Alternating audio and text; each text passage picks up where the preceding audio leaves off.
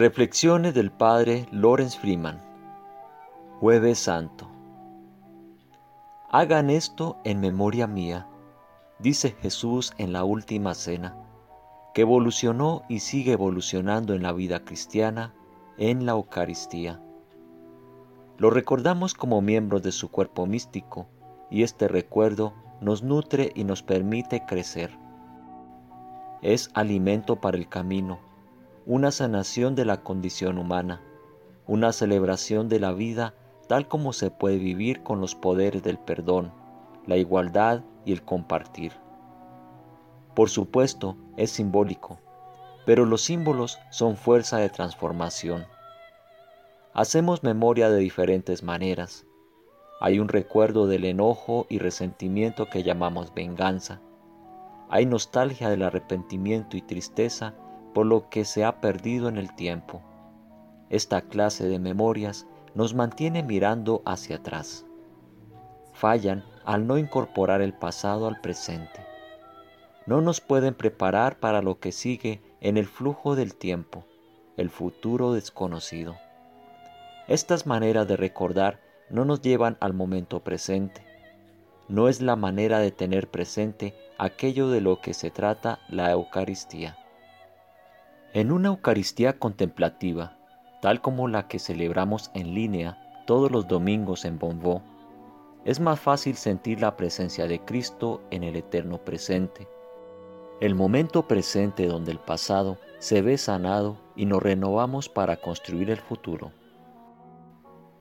Muchos de los lectores de estas reflexiones diarias se han visto forzados a estar más solitarios y aún aislados desde el inicio de la cuaresma. Hablaba el otro día con un meditador que llevaba dos semanas en cuarentena en un cuarto de hotel. Está bien, me dice. No ha prendido el televisor para nada. Algunos días añade una tercera meditación a su práctica regular de dos veces al día. Se mantiene en contacto con sus amigos cercanos en línea e inició un proyecto de trabajo creativo que lo está absorbiendo.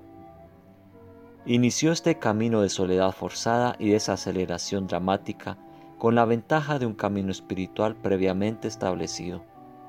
Está contento de irse a casa pronto y ha aprendido mucho de la experiencia y se siente agradecido por esto. Cree que vivirá la vida de una manera diferente ahora, más simple y más agradecido.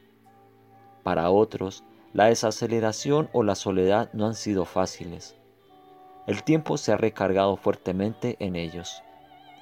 Se han sentido inquietos, solos, aislados, olvidados, abandonados.